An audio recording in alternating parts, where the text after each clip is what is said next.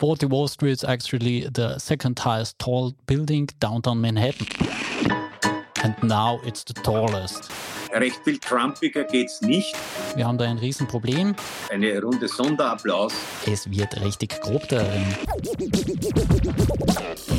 Drei leicht Verletzte finde ich eine schwache Leistung. Der Wein war besser damals, glaube ich. Ja, ja. Der Wein war besser, oder? Ja. Hätte ich mich auch anscheißen.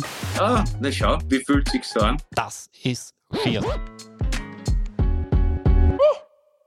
Sehr's Thomas. Sehr's Thomas. Und ein herzliches Sehr's, liebe zuhörende Person bei Maurer und Chick, dem satirischen Nachrichtenpodcast der Kleinen Zeitung mit Kabarettist und Satiriker Thomas Maurer und meiner einer Thomas Chick aus der Chefredaktion der Kleinen Zeitung. Ja, ja, bei uns in Kärnten.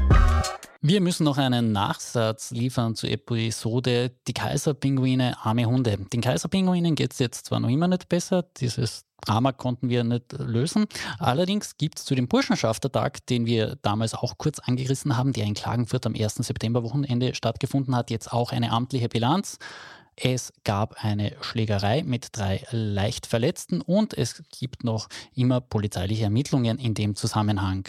Ja, wobei drei leicht Verletzte finde ich eigentlich ein bisschen eine schwache Leistung. Also nachdem das doch äh, wehrhafte deutsche Männer sind. Ich hätte mir gedacht, dass nach so einem Event, wenn dann der Saal geräumt ist, eine Putzkraft durchgeht und Nasenspitzeln, Urwascheln und einzelne Schneidezähne zusammenkehrt.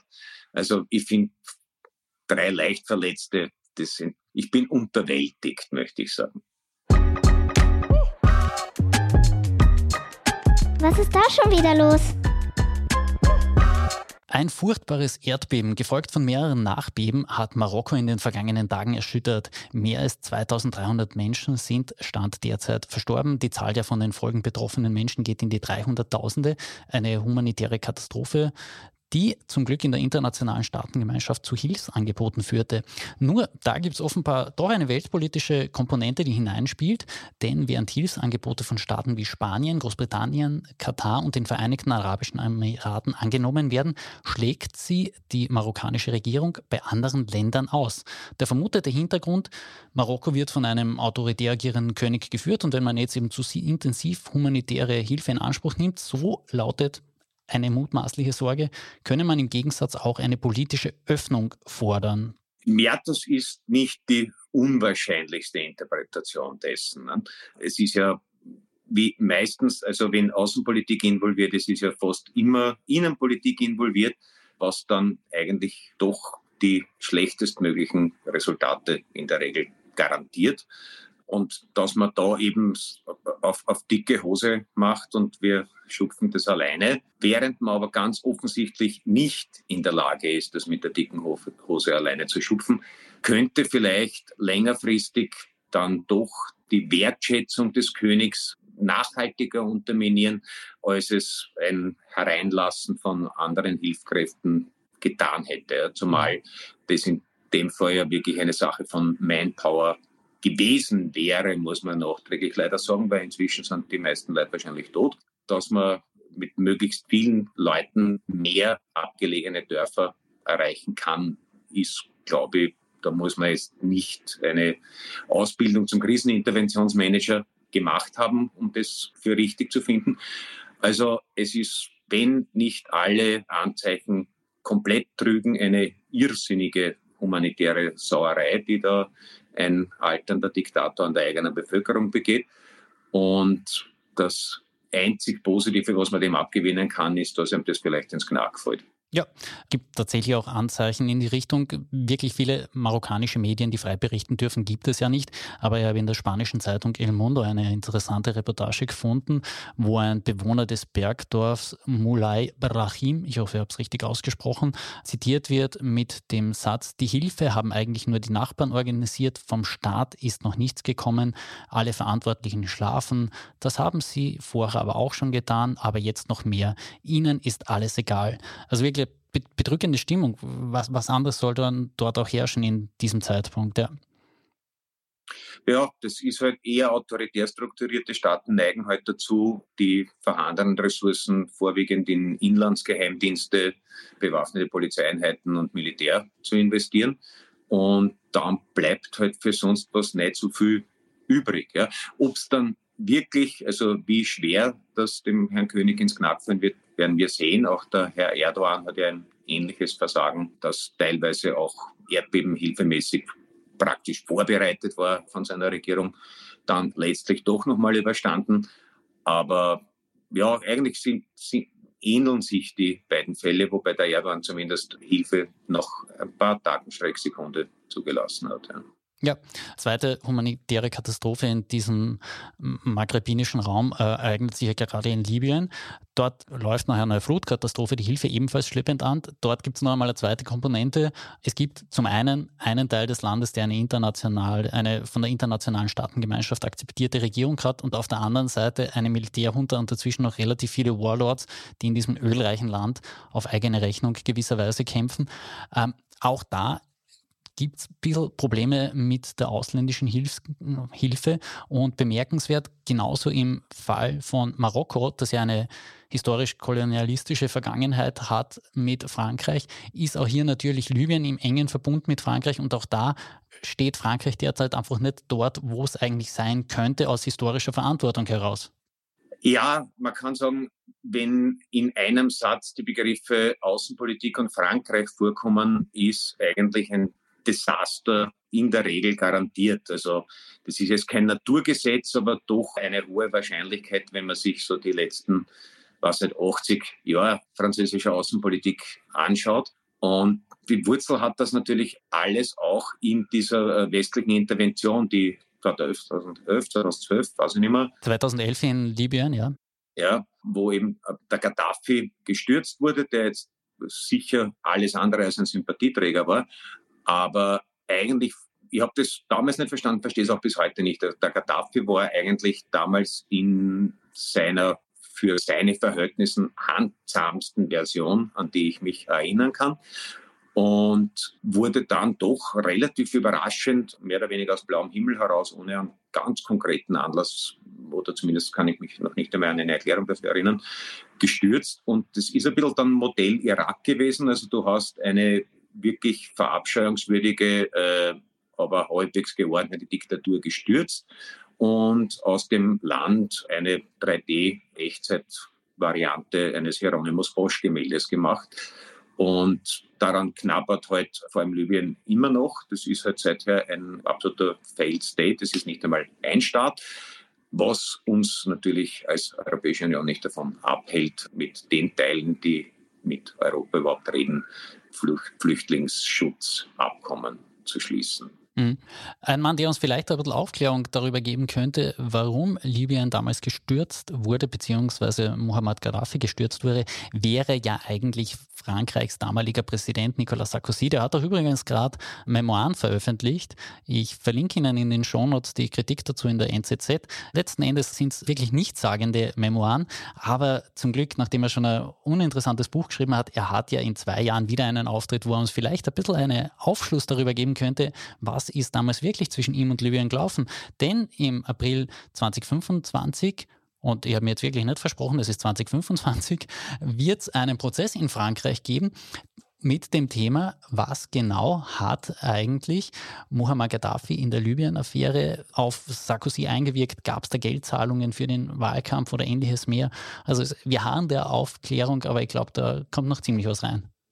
Ja, das ist äh, der Malen die Mühlen der Gerechtigkeit doch eher in Slow Motion.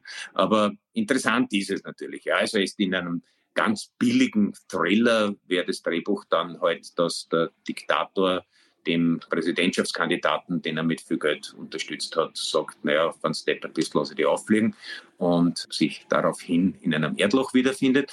Aber so billig hoffen wir doch, gibt es die Realpolitik nicht. My goodness.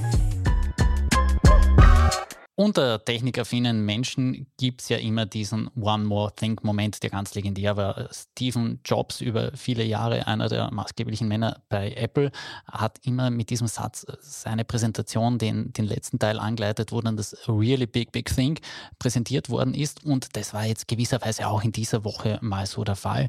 Denn, und das ist jetzt der Moment, wo ich finde, wir sollten die Europäische Union feiern, Apple wird bei seinen iPhones endlich mal einen USB-C-Stecker anbauen. Das heißt, wenn wir zwei uns dann treffen, können wir uns endlich mal so irgendwie die Ladekabel zuwerfen und es wird funktionieren. Also ich, ich finde es toll. Apple zahlt zwar noch immer nicht ordentlich Steuern in der Europäischen Union, aber immerhin da hat die EU den ganzen Laden gebrochen und es kostet mir ein bisschen weniger Nerven in Hinkunft.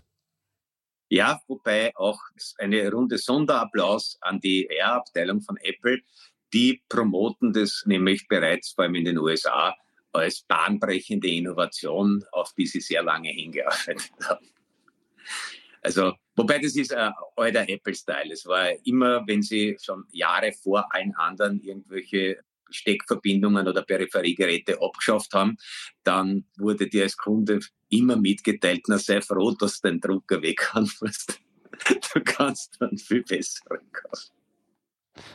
Ja, auch der zweite große Tech-Konzern Google schafft es derzeit in die Nachrichten, denn das Department of Justice geht jetzt in Amerika zunehmend gegen Monopole vor und das trifft jetzt auch Google. Vorgeworden wird dem Internetkoloss, dass man über Exklusivvereinbarungen mit Mobil- und Browserherstellungen gegen das Kartellrecht verstößt, weil, und jetzt kommt der Punkt, man will die eigene Suchmaschine eben zum Standard-Suchmaschine für Endgeräte bzw. Endverbraucher machen. Und das geht so nicht und da geht jetzt ein Riesenmonster Prozess los? Ja, es ist eigentlich eh mehr oder weniger dieselbe Geschichte, die damals auch bei Microsoft wegen illegaler Marktdominanz gelaufen ist. Mittlerweile hat sich, die illegal, hat sich die Marktdominanz von Microsoft relativiert.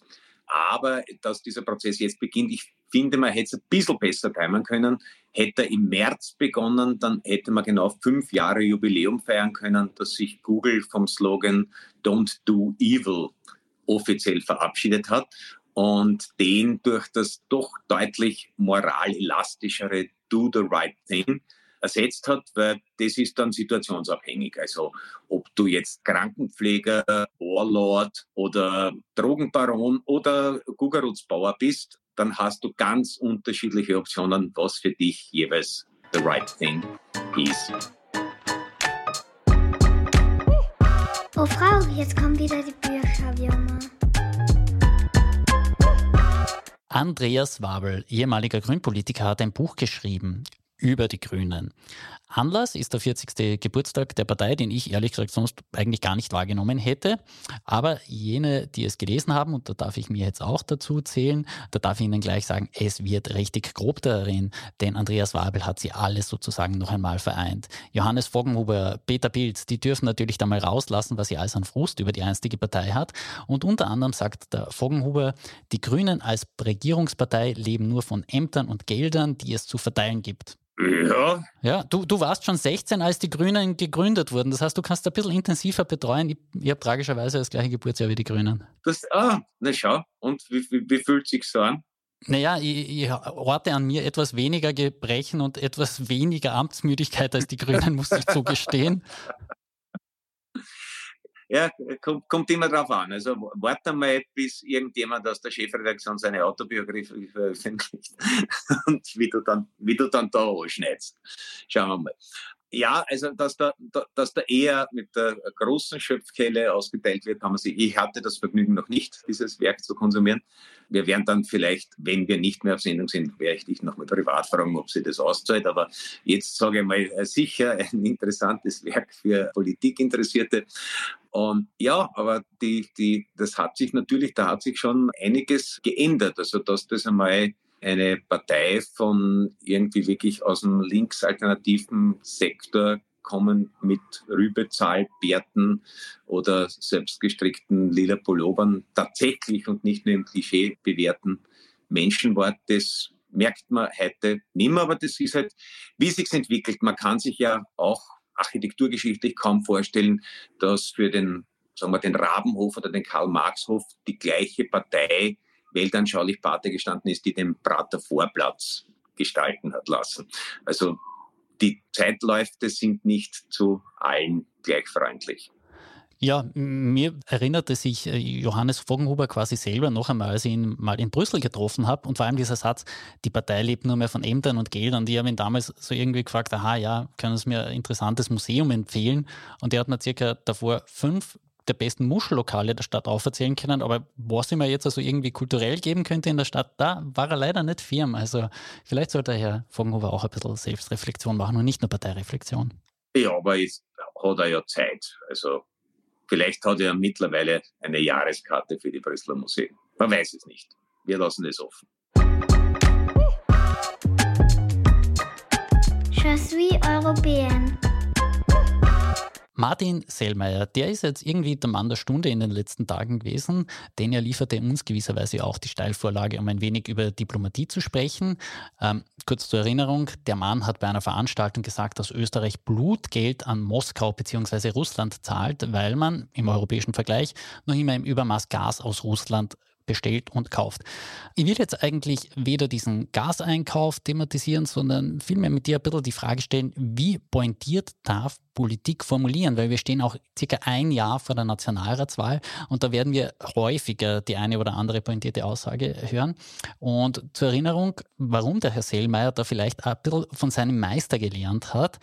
Er war ja der Kabinettschef von Jean-Claude Juncker, als dieser EU-Kommissionspräsident war. Und man erinnert sich an einen der fantastischen, also eigentlich hat es viele fantastische Juncker-Momente gegeben, aber einer der wirklich interessanten war, als er Viktor Orban mit dem Wort Diktator begrüßt hat. Also ich muss jetzt irgendwie den Selma einen Schutz nehmen und sagen, er hat es ja wo gelernt. Ja, und man muss jetzt sagen, in der Sache hat der Herr Juncker vielleicht ein wenig hart formuliert, aber ich würde das, ich bin kein Jurist, aber ich würde das noch keinen Wertungsexzess nennen. Und auch in der Formulierung von Herrn Sellmeier steckt natürlich ein kleiner wahrer Kern. Das ist, entspricht jetzt nicht ganz den diplomatischen Usancen natürlich, aber vielleicht ist er da einfach schon ein bisschen in einer Art psychischen Vorruhestandsverfassung, weil er ja, also dass er da jetzt in Österreich als EU-Botschafter ist, das ist ja eigentlich eh ein, ein totaler Karriereabbau seinerseits, den er aber, glaube ich, bewusst gewählt hat. Also der war ja wirklich ganz zentral, der ist Herzen des Maschinenraums der Brüsseler Politikmaschine gesessen. Er hatte dort auch ein bisschen eine üble Nachrede, weil man nannte ihn ja auch Lord Voldemort. Ja, ja, er dürfte durchaus ausgefuchster Hundling gewesen sein. Aber er ist vor allem ein ganz großer Österreich-Liebhaber. Also der ist, glaube ich, der hat diese, also rein karrieremäßig ist das eine, eine totale, wie nennt man es beim Militär, wenn man ein paar Ränge verliert? Degradierung. Deren, Derangierung ist, wenn man am Vortag zu viel gesoffen hat. De Degradierung wäre es gewesen. Degradierung, genau, ja, ist mir jetzt nicht eingefallen. Ja. Also rein von der Karriereleiter ist er da einige Stufen runtergestiegen, aber ich glaube tatsächlich aus Begeisterung für Österreich, also da hat alle Bundesländer beradelt und er tut Bergsteigen und er wollte, glaube ich, wirklich nach Österreich und das ist vielleicht, wie wir alle wissen, enttäuschte Liebe formuliert dann vielleicht am härtesten. Ja, wobei muss man auf einen Satz von jetzt zurückkommen, die diplomatischen Usancen. Mir ist da eine Szene in Erinnerung, da ging es um den Kärntner Ortstafelkonflikt und als Vertreter der Kärntner Slowenen war damals Valentin Insko groß im Einsatz. Der war zu dem Zeitpunkt auch parallel hoher Repräsentant in Bosnien und Herzegowina und der hat da live in einer Sonntagabendsendung 22 Uhr mit dem Kärntner Landeshauptmann Gerhard Dörfler zu feilschen angefangen in dieser Sendung über die Anzahl der Ortstafeln. So als ging es jetzt da ja, ich weiß nicht, eine Franzerte Jacke am Daviser Markt. Also ich glaube, diplomatische Usancen, das hat mir dieser Moment schon gezeigt, die können auch ein bisschen anders ablaufen, als man das jetzt überhöhend dasteht mit diesem Wort Diplomatie, denn eigentlich ist es knallhartes Geschäft. Ja, das schon, aber ich glaube, das Ungewöhnliche in dem Fall war weniger, dass da gefeilscht wurde. Dann war es nicht, der Dörfer sagt, na, Eisenkabel gebe ich da nicht. Und sagt, na, na, ja, Kabel, aber ja, Aber ich glaube, das Ungewöhnliche war nur, dass man davon erfährt. Stimmt. Und wir ziehen es auch in diesem Podcast noch circa 14 Jahre später hinaus.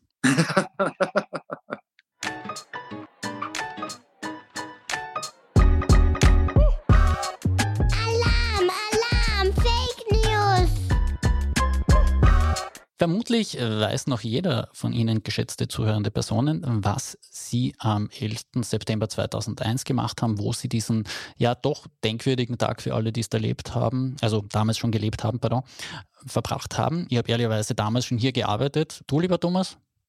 Ich habe den interessanterweise auch in einer Redaktion zugebracht, weil ich glaube, drei Tage später, ich habe dann eh den, ein, einen Termin abgesagt, um irgendwie umschreiben zu können. Ich hätte Premiere oder hatte Premiere wenige Tage davor, habe Fotoshooting dafür noch gehabt und war dann im Kurier, wo ich damals Kolumnist war, wo so ein Live-Chat aber eben wegen der Premiere angesagt war. Und aus dem bin ich dann halt irgendwann doch ausgestiegen, als die Ereignisse sich zu überschlagen begonnen haben. Und ich bin dann in der damals im selben Gebäude befindlichen Profilchefredaktion irgendwie gehangen. Also weil halt irgendwie, bis ich mich dann lösen konnte. Der Wein war besser, oder? Zu, zu Familie. Wie? Der Wein war besser damals, glaube ich, beim Profil als das beim Kurier. Möglich, aber ich glaube, da hat gar niemand ja, so stimmt, äh, Wert das, drauf gelegt. Und ich kann mir an, an, an zwei Dinge, also abgesehen von den Ereignissen selbst, aber spezifisch aus der Situation erinnern. Das eine war, als ich dann irgendwie gesagt habe, okay, ich, ich, ich, ich fahre jetzt heim, dass ungewöhnlich anteilnehmend der Christian Reiner gesagt hat, naja, na, du kannst ja da bleiben, was machst du? Da haben wir gesagt, naja, ich habe Frau und ein Kind. Ach so, also es hat er irgendwie nicht präsent gehabt, dass es sowas auch gibt. Und das andere war, dass da war der zweite Turm schon herunten und, und alles ganz arg und man hat nicht gewusst, bricht es der Atomkrieg aus oder sonst was. Und der Nikowitz, der die ganze Zeit irgendwelche Live-Ticker verfolgt hat, meldet sich dann plötzlich mit der Meldung, aber alle Flughäfen gesperrt, Babsi Schett sitzt in Miami fest. Das habe ich mir auch gemerkt. Ja, Barbara Schett war übrigens eine Tennisspielerin, an die man sich nicht unbedingt so sehr erinnern wird, jetzt vielleicht wie an den 11. September. ja. ja. Übrigens, warum diese Lancet-Einleitung? Es ist jetzt wieder mal ein Audiofile aufgespielt worden, das daran erinnert, was hat Donald Trump eigentlich an diesem Tag gemacht. Und er hat einem Radiosender aus New Jersey ein telefonisches Interview gegeben. Ich verlinke es Ihnen hinten nach ein. Bemerkenswert an diesem ganzen Gespräch. 40 Wall Street is actually the second highest tall building downtown Manhattan, hat er behauptet. Also sein Trump Tower, 40 Wall Street. Er hat behauptet, das war das höchste Gebäude in Manhattan, bevor das World Trade Center gebaut wurde. Und dann, als diese Dinge einstürzen und da tausende Menschen sterben, sagt er, and now it's the tallest. Ja. Unglaublicher Empathiemoment von Donald Trump. Er denkt daran, jetzt habe ich wieder den größten Tower der Welt beziehungsweise in ja, Manhattan. Recht, recht viel Trumpiger geht es nicht. Also, aber ich glaube, über, über den Trump charakterlich ist eh alles gesagt, aber er war nicht der Einzige. Es gab dann auch ein Inserat, aber ich weiß nicht mehr, welche der drei Ratingagenturen damals die größte und welche die zweitgrößte war. Aber nachdem die Infrastruktur der größten im World Trade Center gesessen ist und die alle tot waren und die Computer kaputt, hat tatsächlich die zu dem Zeitpunkt zweitgrößte, inseriert, es gibt einen neuen Marktführer. Das ist schier. Aber nochmal auf Trump und seine charakterliche Deformation. Falls Sie sich jetzt auch beim Zuhören gefragt haben, was, der Trump Tower war irgendwann mal das Größte von irgendwas? Na, war ja. es ja ehrlicherweise auch nie. Die Washington Post, ich verlinke in den Artikel hinten rein, hatte schon vor Jahren mal aufgenommen, diesen äh, Trump-Saga, und hat dann in einer relativ stupiden Grafik dargestellt, und die besteht lediglich aus Balken, der Trump Tower ist an 32. Stelle gewesen und er hat behauptet, er war an zweiter. Ja, er hat aber auch the biggest inauguration crowd of all times gehabt. Also Ach. vielleicht messen, schätzen, wegen scheint an der Elite-Universität, die er selbstverständlich nicht, weil der Papa gespendet hat, sondern aus eigener Brillanz absolviert hat, kein Unterrichtsfach gewesen zu sein.